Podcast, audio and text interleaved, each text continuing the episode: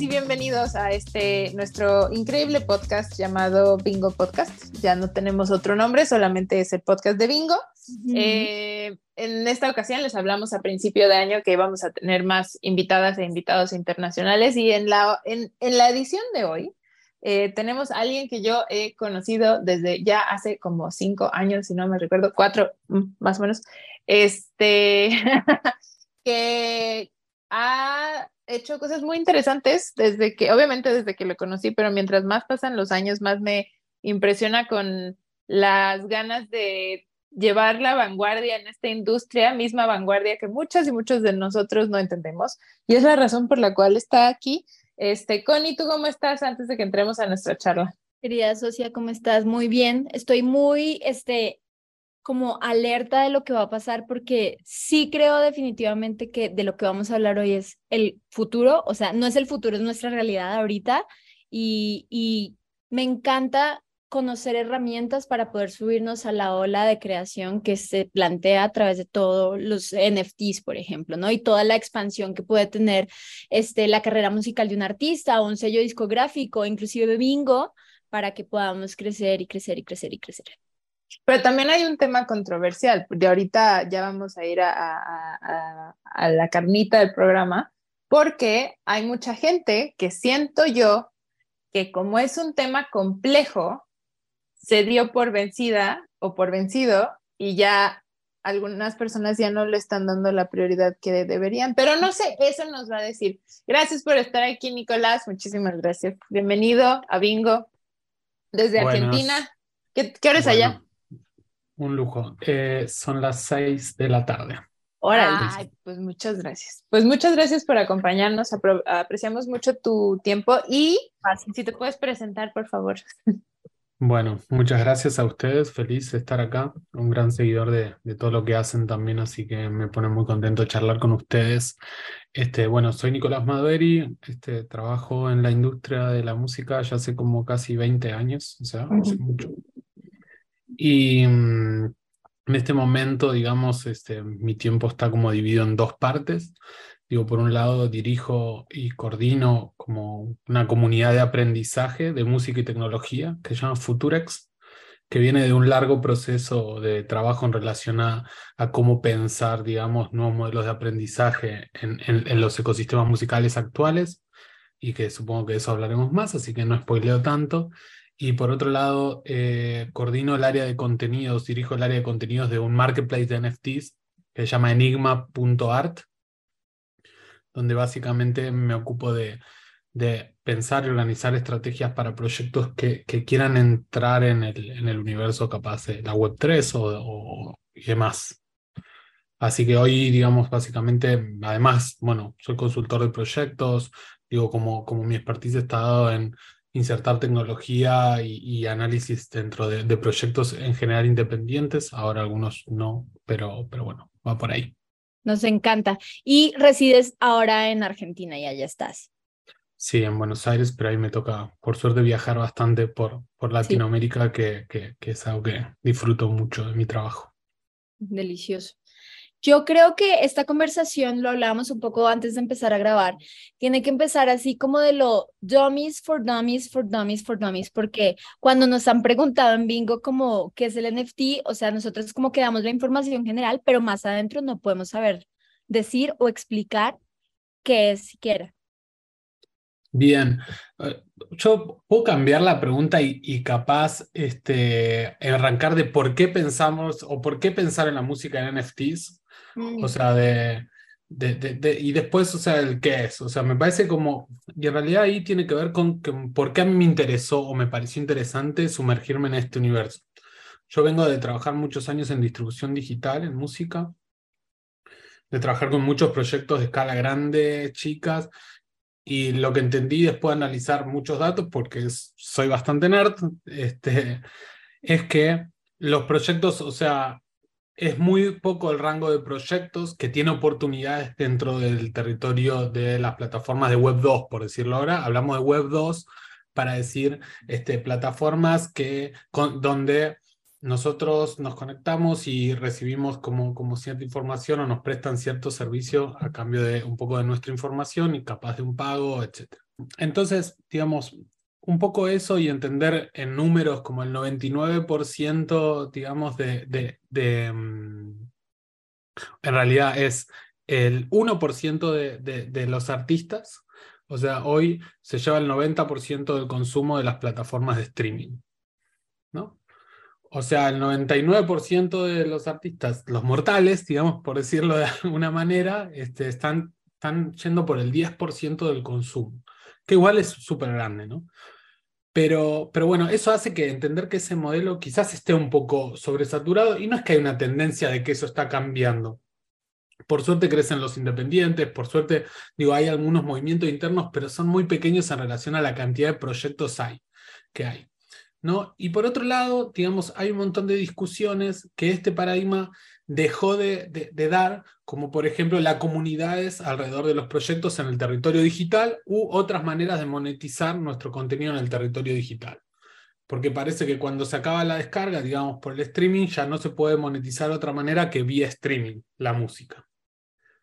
Entonces digo, esos, eso, ese, ese contexto en donde digo, un escenario de concentración y un montón de discusiones que hoy no se están dando, hacen que cuando aparece una tecnología, digo, que, que como es el blockchain, digamos, donde un poco los valores que viene a traer son, tienen que ver con descentralización, transparencia o este, mm, diversidad dentro de, de, las plataformas y nuevos modelos de monetización, se vuelven interesantes. Digo, y ahí, o sea, dentro de ese, de ese, de ese escenario aparece el tema de los NFTs, ¿no? Como, como la caja, digamos, de contenido para poder trabajar en eso, digamos. Entonces, ¿qué es un NFT, digamos? Bueno, hoy. vamos a decirlo a ver, lo más sencillo posible. Yo lo veo como una caja donde, donde uno puede poner lo que, lo que tenga ganas y eso queda autenticado, digamos, por quien lo haga, ¿no? Entonces, eso puede ser una canción, efectivamente. No necesariamente si pone una canción está poniendo los derechos, como cuando uno vende un vinilo no está poniendo los derechos de la canción en ese vinilo, o como cuando uno vende una serigrafía, sino lo está poniendo dentro de un formato digital. Puede poner tickets, puede poner una experiencia única con el artista, puede poner regalías de lo que gane, o sea, puede poner este, un meet and greet, puede poner eh, acompañarlo en el proceso creativo, puede poner todas las pistas por separado de, de, ese track que está, digamos, no necesariamente un estéreo. Entonces, ahí me parece que se empieza a volver interesante, digo, donde después de 70 años, donde la música eh, viene trasladándose un mismo formato de, movimiento, digamos, acá el NFT plantea que en realidad eh, hay una caja donde uno pueda poner lo que, lo que tenga ganas. Ahí eh, es donde a mí me, empieza a parecer interesante el tema de la música, sobre todo habiendo tantos proyectos que no necesitan llegar a cientos o a miles, sino que le pueden llegar a hablar a, 100 personas o a unas cuantas que, que pueda llegar a interesarles algo diferente. ¿Qué pasa? Digamos, ahí, o sea, eh, lo, lo, decían recién, es un tema totalmente nuevo, digamos, y hoy un poco spoilé un poco la charla, es todavía complejo, no es tan amable la tecnología, o sea, no es que uno dice, ah, quiero comprar un NFT, lo compra, listo, ya está. Y e, es algo novedoso y es difícil de entender y, sobre todo que nos pone a, digo, como los que, como creadores y como audiencias, a tener ciertas discusiones que a veces no tenemos tantas ganas de tener. Claro. A replantearte cosas. Sí, entonces, perdón que me hice largo, pero, pero era como, como creo que... No, no, no, me encanta. Y por ejemplo, si yo, si yo soy un fan de un proyecto, por ejemplo, y este proyecto ya sacó un NFT que es, pues, adquiere nuestro nuevo track eh, y gánate una experiencia de meet con bla, bla, bla. Esto se tiene que pagar a través únicamente, o sea, el consumidor tiene que estar también en ese mercado para poder comprarlo, ¿no? O sea, no es que sea tan sencillo de, ah, si vas a Ticketmaster y compras allá algo. Sí y no. O mm. sea, bueno, eso, lo que no hablamos, o sea, eh, dijimos rápido como el tema de blockchain, que, que básicamente es lo que sostiene este paradigma de Web3, mm. que plantea un poco la descentralización, la transparencia, porque es todo es trazable y todo lo que sucede ahí se puede ver de una u otra manera. Este, y o sea, la, la, manera, digamos, en la que la información circula dentro de ahí tiene que ver con tokens y dentro de eso entran las criptomonedas, ¿no? que, que es un poco la, la, moneda de cambio, por decirlo, para, para adquirir estos NFTs. Que no necesariamente, pues también se pueden regalar, pero digo, hoy por hoy están apareciendo, por ejemplo, en el caso de Enigma, que, que es el, el marketplace en el que yo trabajo, que tiene mucho foco de de tratar de que entre más gente a este, este ecosistema, a este paradigma, uno lo puede comprar como con cualquier tarjeta de crédito o débito y demás. Lo que tiene es que en realidad, y esto para mí es lo interesante de cuando uno piensa los NFTs, y este es, por eso, viste, que apareció el tema de Web 3 y ninguno había escuchado Web 2, o sea, no estábamos diciendo, ¿no? Porque cuando entro a la Web 2, no, pero ¿qué pasa? Sí aparece un contraste muy concreto de que, de que cuando hablamos de Web 2, hablamos de que nosotros no somos dueños de absolutamente nada hoy en Internet, por lo menos no éramos dueños. ¿No? Como que decir, Spotify un día digo, se cae y nosotros no tenemos más música. Exacto. Y la Web 3, digamos, un poco lo que plantea es que todos seamos un poco dueños de lo que hay en Internet.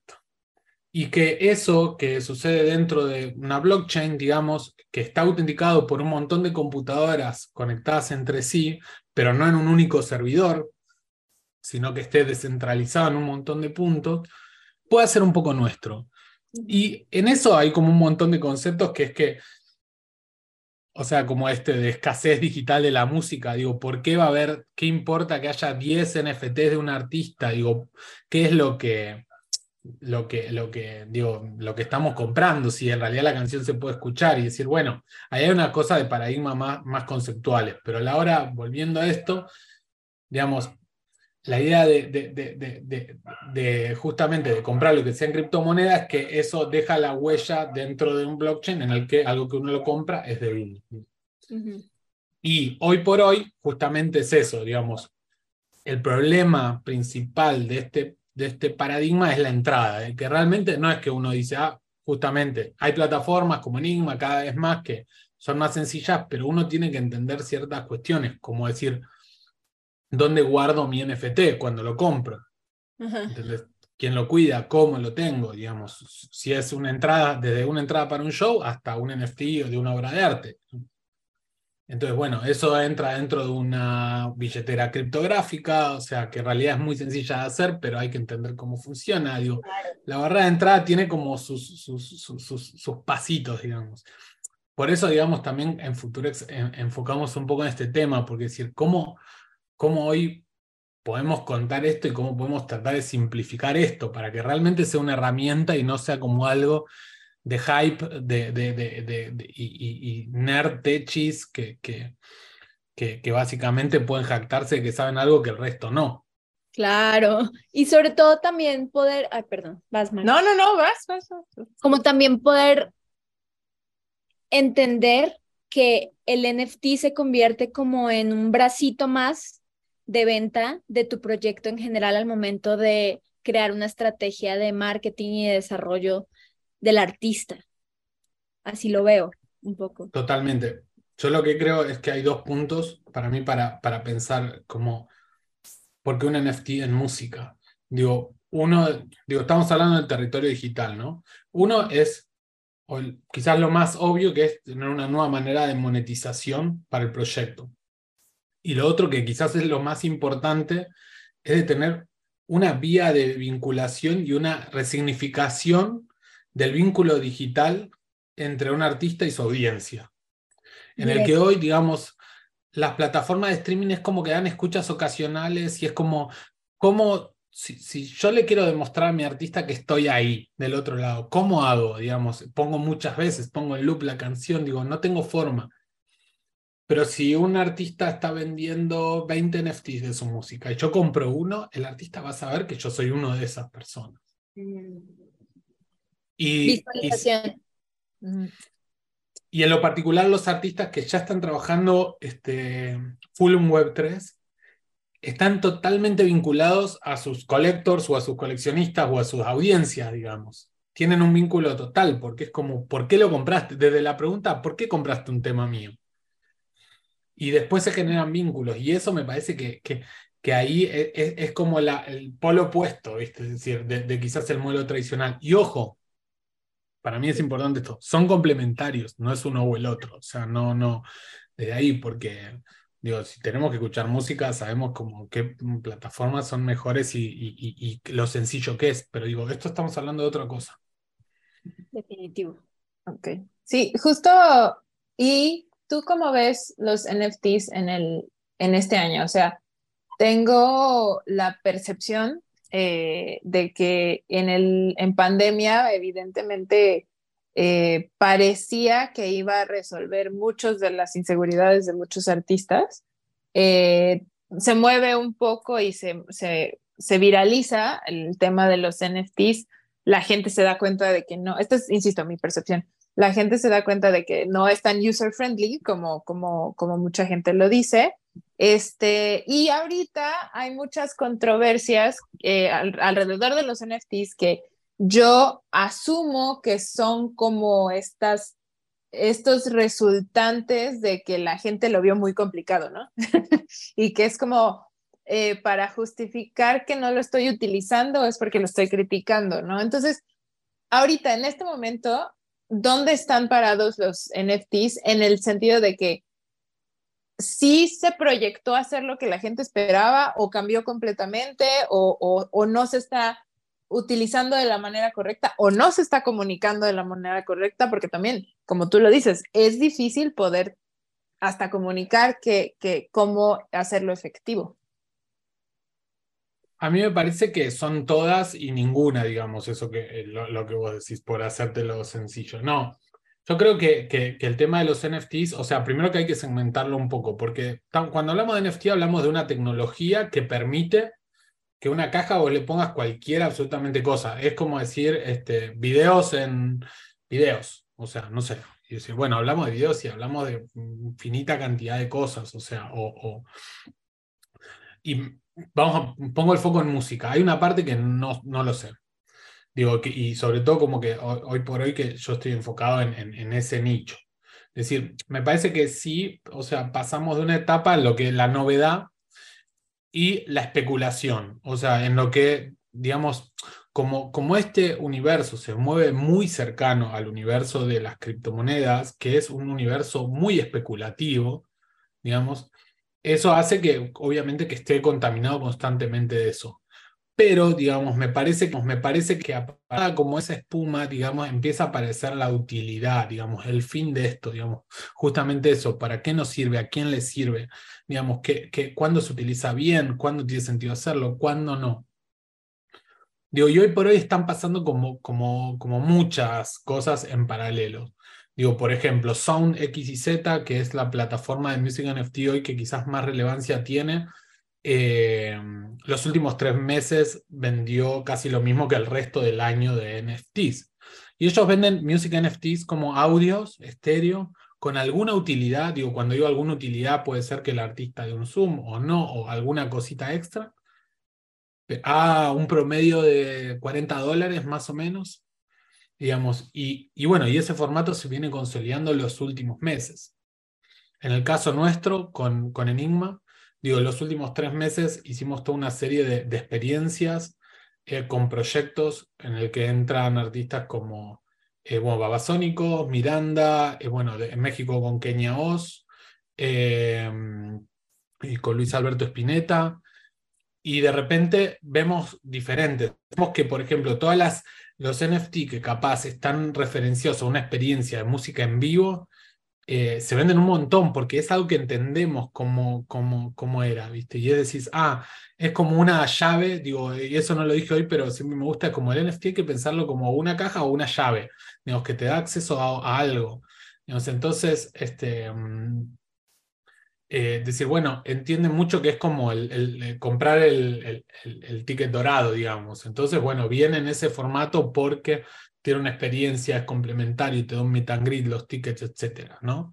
Y quizás no se podría vender en una tiquetera porque es muy complejo todo lo que tiene, entonces en un NFT entra eso y es mucho más customizable para el artista.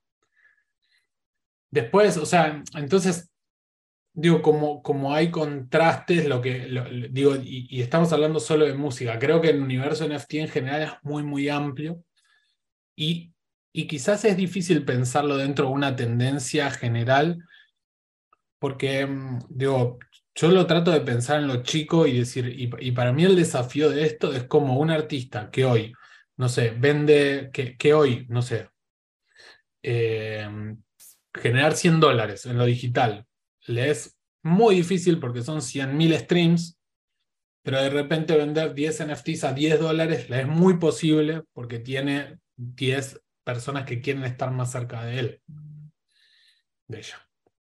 Entonces, em, no sé si responde mucho a Malfi, por eso te decía sí y no, pero es como, como un poco, creo que, que, estamos en un ecosistema dinámico. Creo que este año vamos a ver justamente muchos formatos en paralelo. Digo, mm. hay muchas plataformas de, de, NFT enfocadas a la música que hoy recién están como consolidándose. SoundXZ, este, Decent, em, bueno, con Enigma estamos haciendo varios experimentos con, una, con, un, con un tipo de NFT que se llama Mixer, que es como multipistas. Em, ¿Qué más? Bueno, hay, hay varias ahí. Eh, Bonfire, eh, bueno, hay, por suerte hay un montón y entonces también es como muy variado. Hay unas que le hablan a un público que es muy cripto y otras que mm. buscan ser más friendly a una audiencia más general. Es que justo, justo ese es el tema, porque creo que la, la cripto, o sea, cualquier conversación que tenga que ver con criptomonedas, pareciera que es que la absorbe la conversación de los NFTs. O sea, em, no sé cómo explicarlo. Que van de la manito, ¿no? Siempre. Ajá, y ahorita nos están diciendo que no, exacto. Bueno, o sea, digo, las criptomonedas en realidad son un instrumento para, para los NFT, pero no sé, yo por ejemplo, si soy un artista, digo, no estoy como especulando en que suba o baje la criptomoneda, sino que estoy diciendo cómo conecto con mi audiencia. Hoy me da, hoy en, en Web 2 tengo posibilidades, y sí, obviamente que sí hay posibilidades, pero decir, esto es un formato en donde cómo yo le puedo dar algo distinto, digo, a, las personas y las puedo hacer parte del proyecto. Bueno, los NFT son una posibilidad y lo están haciendo con un montón, digamos, este, de, de, proyectos, pero claramente la barrera de entrada tiene como esas complejidades en las que vos decís, ah, bueno, eh, voy, esto será sencillo, no, no tanto, bueno. Y no, que siento que es algo que no representa mucho más trabajo realmente para un artista, porque son cosas adaptables que se pueden llevar simplemente hasta Web 3 y dejar un poquito fuera de la Web 2. Si no estoy mal, creo que lo que hizo Babasónicos fue tener portadas alternativas, ¿no? Para su disco, que eran como interactivas y, y, y ya eras como dueño de esa parte o algo así, ¿no? Eh, sí, unos tracks como unas versiones alternativas y también ahora, por ejemplo, en el show que, dan ahora en México, este, hay un, como una especie de, de, tour en el que vos podés ir, tipo, ver cómo hacen la puesta de iluminación, cómo hacen la parte de sonido, digamos, como un pequeño foto con ellos.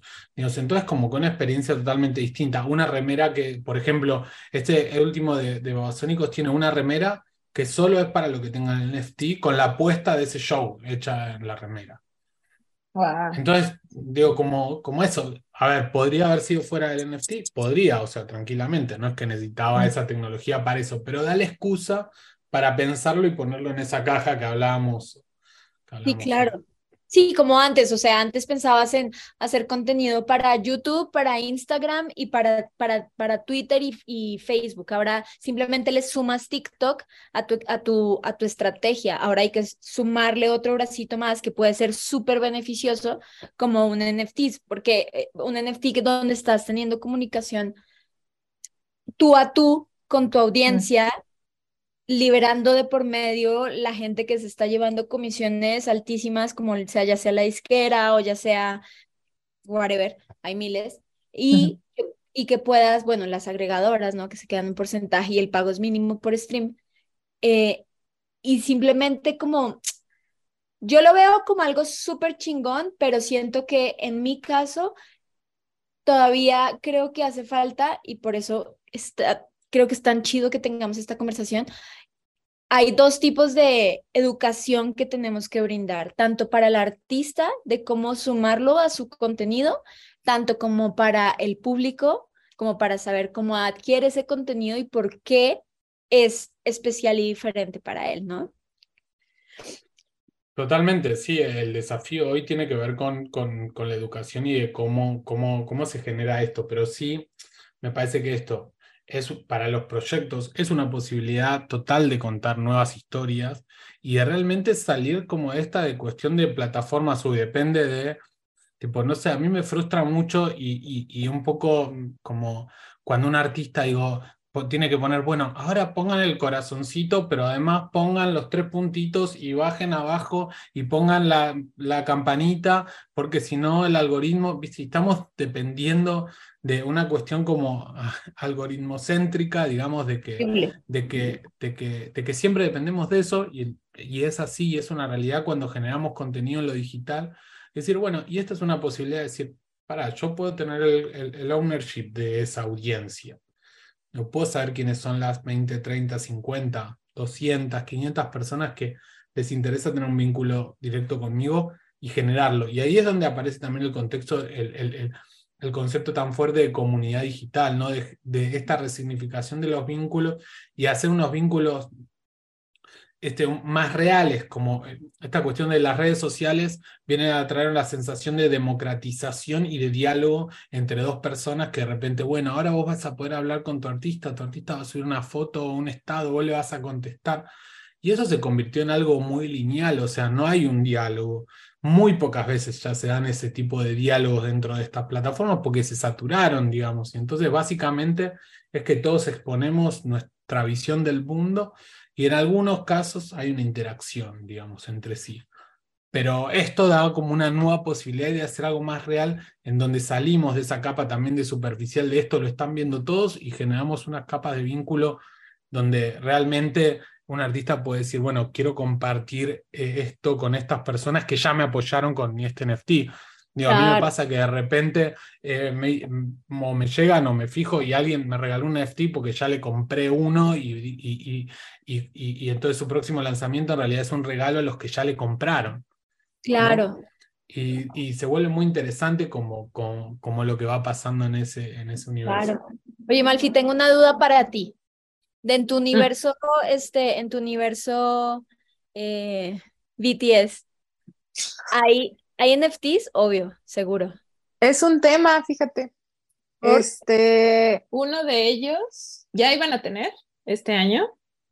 Este, y uno de ellos presentó a la disquera un, o sea, los juntó a todos y les dijo, pausa. este, tengo que contarles al respecto de muchas cosas. Este, y aparentemente esa presentación que les hizo detuvo el desarrollo de los NFTs en Hype. No sé qué pasó, la neta no lo he leído bien, este, pero aparentemente tiene algo que ver con el hecho de que tienen tantas y tantos seguidores que iba a ser ahí una cuestión medio extraña. Em, o sea, parecía, iba a parecer que había intereses escondidos. Eh, entonces, es un tema que voy a leer y les voy a tener listo para la próxima y ahí me echo unas stories con Miranda en las redes sociales. Sí, a mí también. Pero lo detuvieron. Porque es una de las bandas más grandes del mundo hoy y me da curiosidad de, güey, o sea, ¿qué estás haciendo tú para estar en esa plataforma? Porque usualmente los artistas enormes son los que empiezan a generar esta tendencia nueva y empieza y se empieza a colar y se empieza a colar y se empieza a colar. Sí.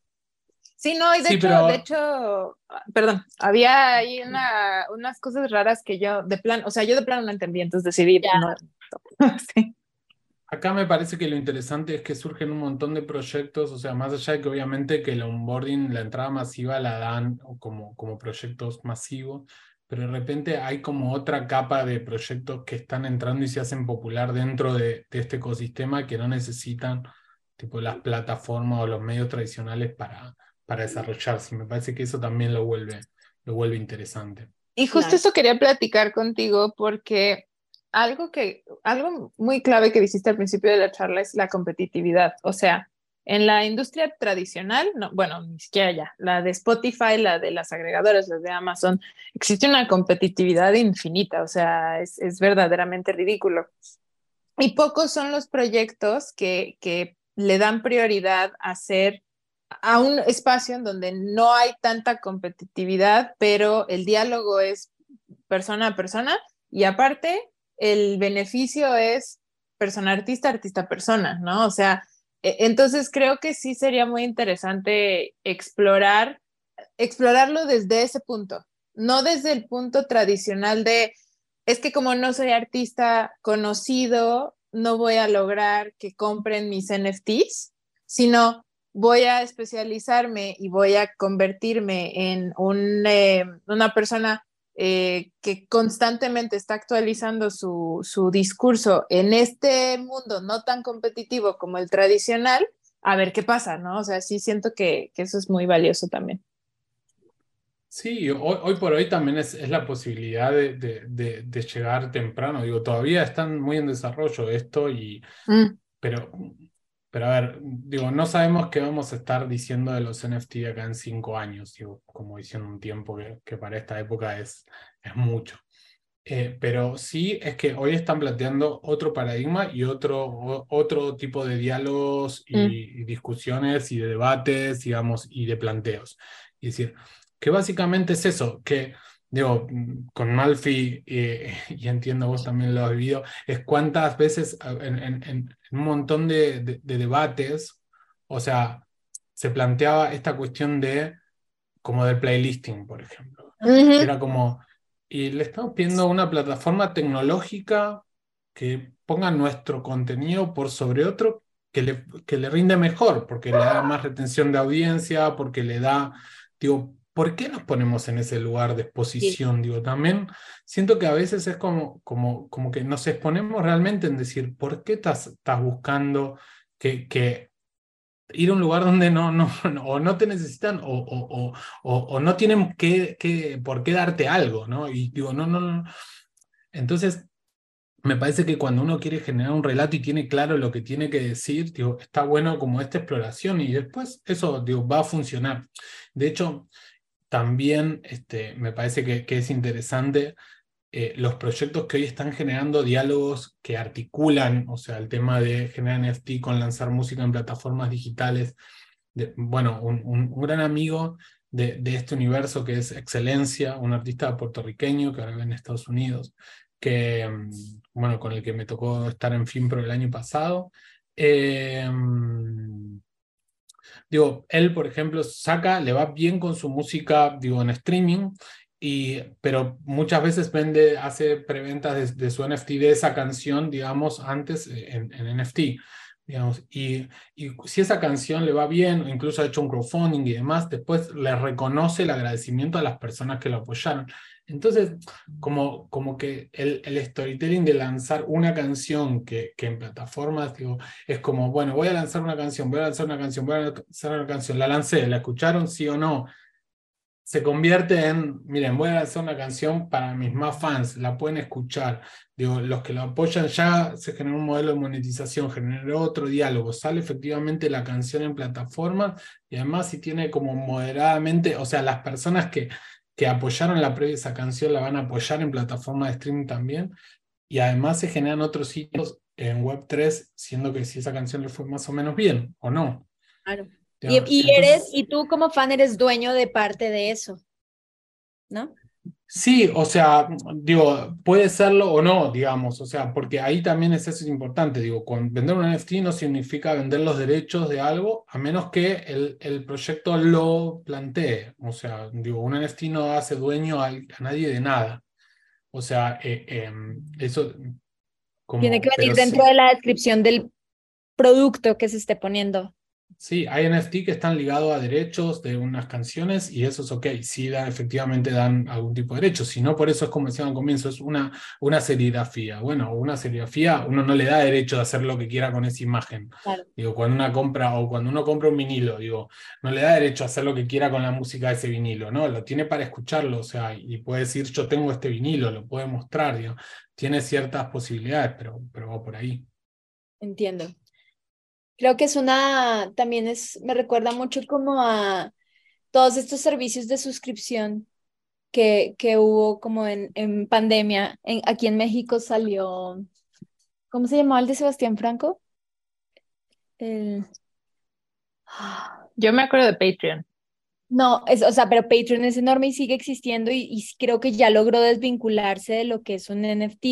Pero, por ejemplo, aquí en México, cuando empezaron a surgir todos estos movimientos de suscripción creados en México, la verdad es que la, la, el intercambio fue demasiado demandante para los artistas y el público que compraba mm. las esperaba cada vez más cosas, entonces como que nunca se realmente se, se hubo satisfacción por parte del consumidor. Eso me hizo fuertísimo. Si neta, esos artistas que tienen, no sé, 100, 100 fans, pero fans súper devotos, pueden vender o sea, por ejemplo, Juan Cirerol, yo creo que podría ser algo muy interesante ahí. Eh, se puede complejizar mucho más esto en relación de, de, de, pensar nuevos modelos de participación dentro del proyecto eh, de parte de las audiencias. Y decís, como, como nada trababa previamente a que, a que una persona, un fan, pueda ser socio del proyecto, pero sí capaz no estaban las herramientas tecnológicas que eso lo haga transparente, que lo saque como del marketing o, de alguna cuestión así. Y hoy por hoy, digo, está empezando a suceder que artistas hacen de su proyecto una lo que se llama una DAO, que es una organización autónoma descentralizada. Entonces, digo, pone a discutir cosas mucho más complejas, incluso de, o de la creatividad Digo, por ejemplo, un artista como Taicho, que pone a votar es eso, su, su cover, su arte de tapa entre los miembros de su comunidad. Entonces, entre varias opciones o incluso de algunos desde parte de su modelo creativo. Eh, este, entonces, eso, eso es interesante de decir, bueno, salimos de, de, lo lineal, porque hoy, digamos, básicamente decir, bueno, queremos, Instagram deja en claro que lo que más queremos ver es el backstage, lo que hay atrás, incluso el baño de las personas, ¿no? Pero decir, ¿Qué pasa, digo, si podemos accionar, digo, sobre un proceso creativo de un artista que a nosotros nos gusta? Podemos estar ahí, podemos votar qué etapa va a salir el proyecto, podemos este, proponer qué featuring, o sea, va a dar, digamos, cu ¿cuánto sale eso además, no? ¿Cuánto estamos dispuestos a pagar para tener esa experiencia, no? Que, que... Y estamos hablando del contexto digital, ¿no? No, no, que no hace falta estar presenciando y que podemos estar en cualquier lugar.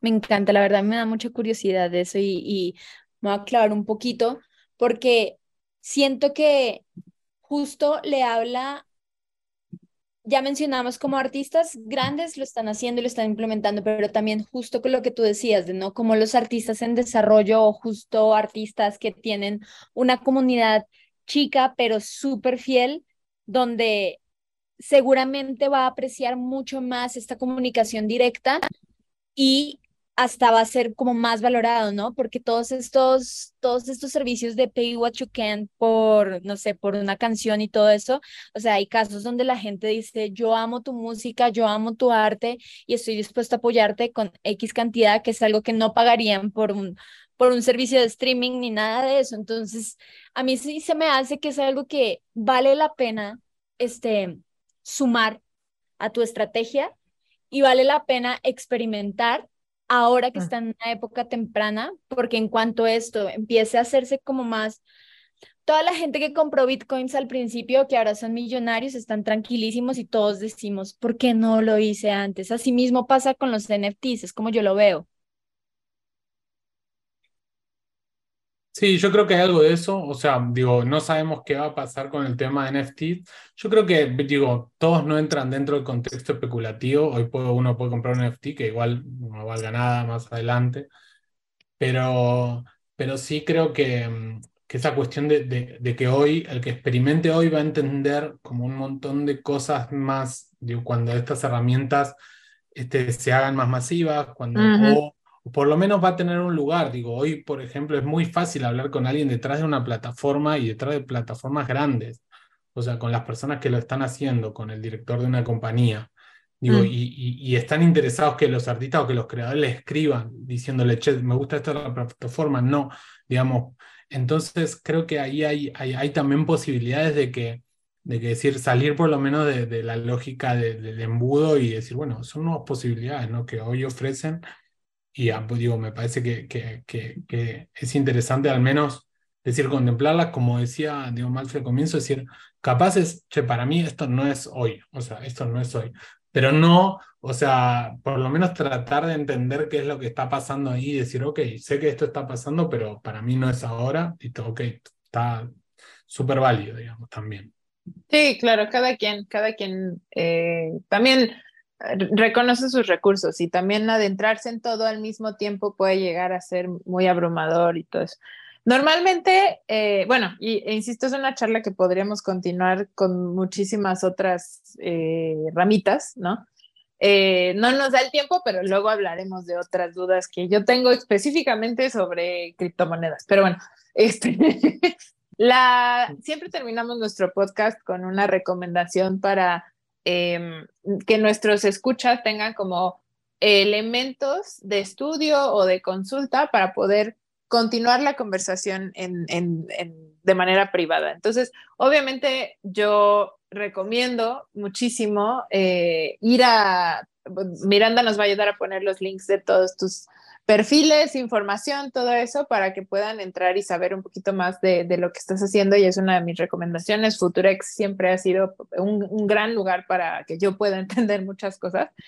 Este, pero la pregunta, en, lugar de yo recomendar algo, nada más porque sí, y ahorita tú tienes que pensar también qué vas a recomendar, puede ser, puede ser podcast, puede ser persona, puede ser lo que sea que tú quieras recomendar, igual Connie lo hará. Yo más bien tengo una duda, este, que nos digas tres campañas de artistas musicales, o sea, de músicos, compositores, eh, escuelas de música, lo que tú quieras, que hayan sido un muy buen ejemplo de uso de NFTs, pero reciente, o sea, que haya sido hace, pues, no, hace poco, en los últimos seis meses, punto. Uy, bueno, difícil porque en realidad es el principal este, desafío. Nosotros tenemos un ejemplo en particular con Miranda, que hizo una comunicación muy buena, es algo muy sencillo y que ellos ni siquiera lo comunican como un NFT, que eso también, como último hay concepto, digo, Hoy estamos hablando demasiado de la tecnología, en realidad lo que tenemos que hablar es de utilidad y qué es lo que se mm. puede hacer, ¿no? pero, pero digo, Miranda ni siquiera menciona, dicen, vamos a hacer algo distinto, vamos a dar, eh, eh, ellos tienen un concepto ahora que es el Hotel Miranda, entonces vamos a abrir la suite presidencial. Entonces, bueno, es como entrar, conocer la suite presidencial y es un súper eh, VIP access para un show, digamos. Pero, pero bueno, mm. eh, eh, ahí lo, lo, pudieron contar un formato que sin hablar de la tecnología. Así que también me parece interesante el de Miranda de los shows que están haciendo ahora. Estoy pensando después qué más. Que no sea tan trillado. Después, no, después, hay, bueno, eh, hay, artistas, hay, artistas que, que, es interesante para ver que se llama The Perris de mm. acá, que son un artista que es full, un proyecto que está pensado como de artistas en el, como el metaverso. Es como un mm. gorilas de NFTs actual. Y es interesante porque su comunicación está muy divertida, digo, también es eso, me parece que es un momento para, para ser muy divertidos en esta tecnología porque hay mucho para para jugar, digamos, y, y, lo hace de una manera muy lúdica, me gusta. Ok, perfecto. Eh, sí. Ah, tengo un, bonus track, que ah, es eh, Hermeto Pascual de Brasil, que no es de hace tan poco, pero es un artista de más de 80 años, que él sacó, más allá de que la comunicación no es tan buena, es muy bueno el NFT, que es un libro, de, son un montón de partituras que él escribió durante pandemia y que él dijo, no voy a llegar a grabarlas tantas canciones. Entonces, eh, los NFT son las partituras que son como, como obras de arte porque están mínimamente tocadas, pero se nota que están escritas a mano, que además dan el derecho de que vos grabes esa canción. ¡Wow! Eso está bien lindo sí, bueno, pero es como algo, digo, como un ejemplo de algo sencillo que no es algo loco, pero de un artista también así. El, el Pal Norte eh, también, el Pal Norte también hizo unos NFTs, unos coleccionables para la edición pasada, ¿no? Que podías comprar como si comprabas la parte de VIP, todo esto tenías acceso a unos NFTs que eran unos carteles especiales únicamente para esta, este tipo de, de, de usuarios que compraran ese boleto. La verdad se me hizo muy chévere también. Sí, sí. Yo no sé qué, yo no sé qué recomendación dar. Recomendemos, eh, recomendemos Futurex y todo lo que Nico hace para que puedan, ajá, para que puedan explorar más al respecto. Así como nosotras ya se dieron cuenta que tenemos muchas dudas al respecto, seguramente ustedes también tendrán. Y como artistas, siento que es muy importante y muy necesario iniciar esta conversación, simplemente, no necesariamente para dominarla, sino simplemente para mantenerse no competitivo, pero enteradas y enterados de cuáles son otras alternativas de, de, de, cómo llevar una carrera musical en el 2023. Y que evalúen, que evalúen si es algo que quieren meter en su, en su, o sea, tal vez hay proyectos, estaba pensando en uno de los proyectos que, que le damos eh, asesoría en Bingo y ella es una persona súper visual, que le gusta hacer cosas súper diferentes, que su comunidad es muy pequeña, no más de 100 personas, y dije, bueno, capaz, o sea, pensé en ella como de capaz, y para ella sí funcionan este tipo de cosas porque es una comunicación clara y directa con algo muy específico que está enfocado en su arte y que lo va le va a ayudar a a llegar a esos 100 seguidores, pero de ahí a algo más, pienso. Y también siento, o bueno, eh, puedo creer que es una conversación que tiene niveles. O sea, sí, puedes iniciar con un ejemplo muy sencillo, muy chiquito, muy de, ejercicio de práctica y no necesariamente tiene que ser la pieza de colección que es inalcanzable. Si me explico, o sea, puede ser como un eh, un, un, ejercicio de crecimiento y de desarrollo y no necesariamente tienes que llegar a la mesa, ya sabes, con el coleccionable o, o, con, o con la canción perfecta o con, o sea, nos acaba de decir Nico un ejemplo de un artista que saca canciones cada mes y medio, o sea, de esos tenemos varios, ¿no? Entonces, Nico, muchísimas gracias por haber estado con nosotras. Nos pasamos un poquito de tiempo, pero creo que es muy valioso todo lo que platicamos. Este, y pues nada, tú algo más que quieras agregar a este universo.